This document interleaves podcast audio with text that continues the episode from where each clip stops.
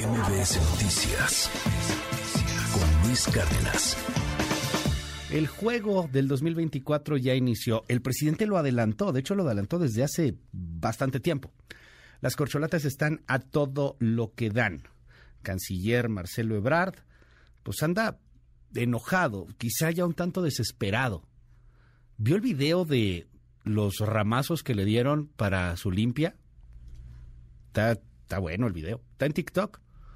Le hicieron la limpia a Ebrard de pies a cabeza, de cabeza a pies. Y, y, el día de ayer insistió en que Morena debe definir ya la ruta para elegir al candidato. También dejó claro que no se va a ir del partido. Escuche. Yo creo que ya es el tiempo, ya es el momento prudente, ya pasaron cinco meses, para tener la anticipación suficiente porque si van a hacer la encuesta suponiendo que fuese por ahí del mes de septiembre, pues ya es el momento. Y si no tienen sus peticiones, canciller, ¿cuál es el plan? ¿Cuál es el pues plan vamos a ver, yo espero que sí lo hagan. ¿Y si no se va del partido o qué va no, a hacer? No, no, me voy a ir. Nosotros vamos muy bien en, en Morena. Bueno, eh, es muy interesante lo que le responde Claudia Sheinbaum, que es la favorita a Ebrard no le gusta que a Claudia Sheinbaum le digan la favorita, pero pues es que es la favorita. Dice, o hay favorita o hay encuesta.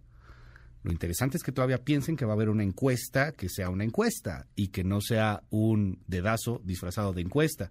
O que piensen que la encuesta va a ser muy abierta, porque parece que la encuesta va a ser más bien en Palacio Nacional. Y parece también que el encuestador es uno y el encuestado es uno. Y ese encuestado y ese encuestador, pues tiene su corazón y su cariño con la jefa de gobierno. Por eso le dicen la favorita. Es Claudia Sheinbaum, la que le dice a Ebrard, cálmate, no comas ansias.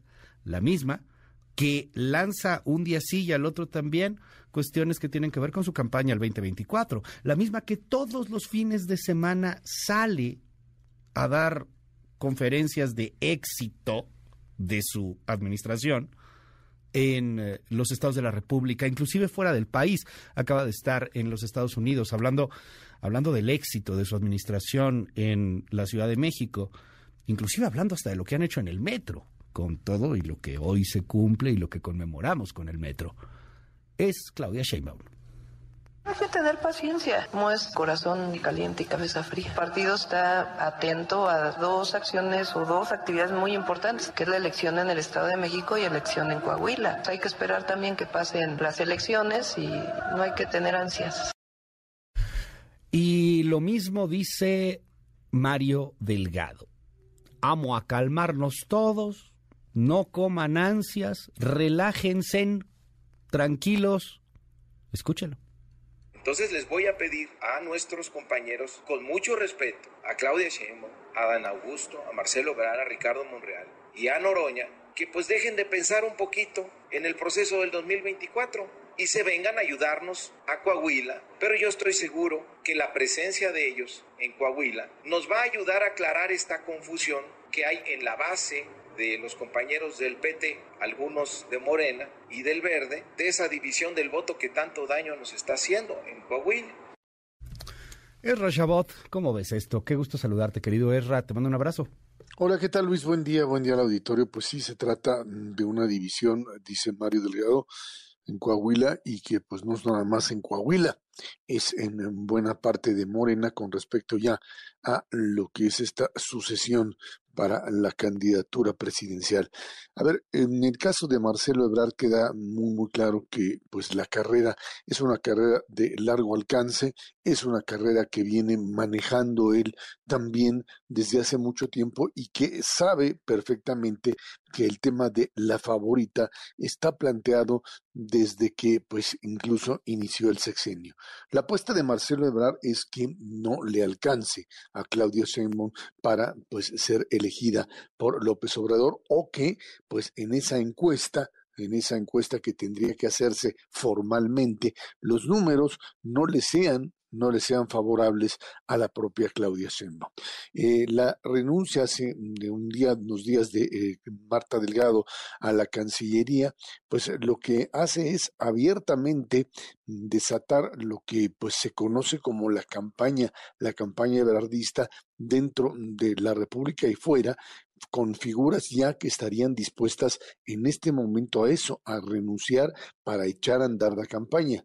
No necesariamente que esto implique que Marcelo tendría que renunciar ya, porque hacerlo en este momento, pues prácticamente uno lo bajaría directamente de la palestra, lo bajaría directamente de, digamos, de los reflectores, a partir de los cuales un funcionario, pues eh, hace campaña, como lo están haciendo cada uno de ellos, y tendría además que enfrentarse a la luz de ataques por una campaña pues eh, eh, digamos echada a andar sin el consentimiento del propio partido y sin el consentimiento del propio presidente que sabemos que es quien va a elegir. Pero aquí digamos que la apuesta ebrardista la, la apuesta de Marcelo Ebrard es tratar todavía de convencer que eh, él tiene la capacidad, él tiene la fuerza suficiente como para ser el elegido y que insiste en demostrarle que tiene fuerza política. Por eso quiere ver los términos de la encuesta. Quiere un poco regresar al 2012 cuando él de una o de otra forma pues pudo demostrarle al propio López Obrador que a pesar de la fuerza política que tenía que le había otorgado esa encuesta estaba estuvo dispuesto a ceder el lugar porque tenía pues una lealtad total y absoluta al hoy presidente de la República. En ese sentido, esa es esa es su gran apuesta. No puede plantear en este momento escenarios alternativos como renuncias al partido o candidaturas independientes, etcétera, pero lo que sí puede hacer es abiertamente pues mostrar que tiene un poder político determinado sin el cual no puede o Morena no podría necesariamente o podría más bien ganar la propia presidencia de la República en el 2024.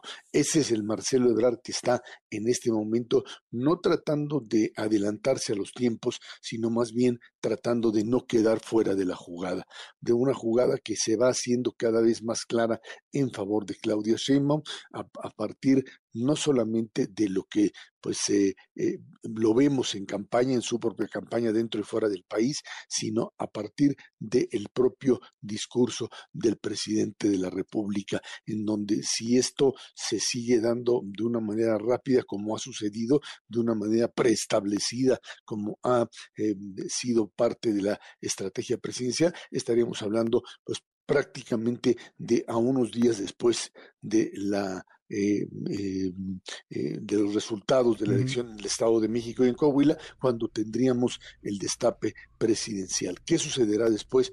No lo sabemos. Ahí sí tendríamos la duda de si Marcelo continuará o no Luis, pero lo cierto es que por ahora lo que tiene que demostrar es que es poseedor de poder político, que sin él prácticamente estaría ya fuera de la jugada, Luis. Oye, tú lo llegas a ver en el caso de que Claudia Sheinbaum sea destapada. Y, bueno, pues seamos francos, ahí están los números, ¿no? No es una encuesta, son casi todas.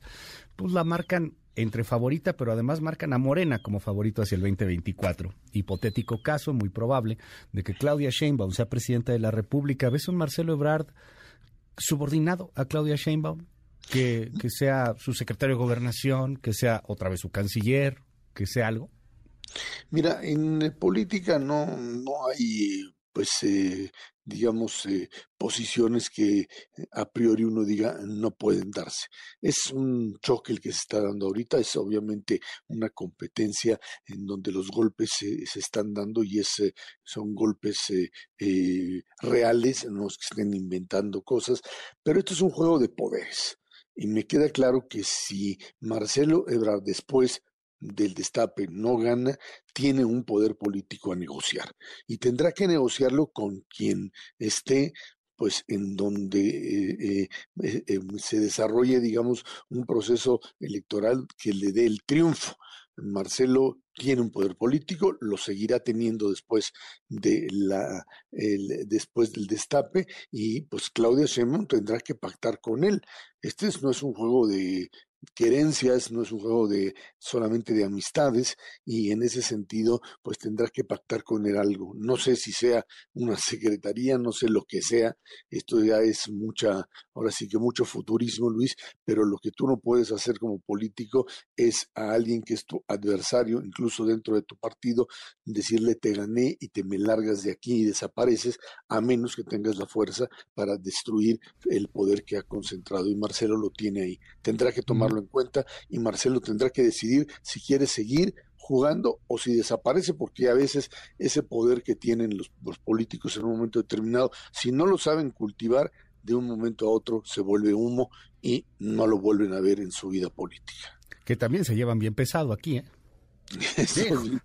sí, bueno, así es, así se, así se las juegan en este, eh. en este gobierno también. Pero ahí está, lo que define es poder político, lo tienes o no lo tienes, y a partir de ello negocias o desapareces de la vida política, Luis. Erra, te mando un abrazo, como siempre, y gracias por estar con nosotros. Y te seguimos en donde, en arroba Shabot. Gracias, Erra. Gracias, Luis, buen día. MBS Noticias con Luis Cárdenas.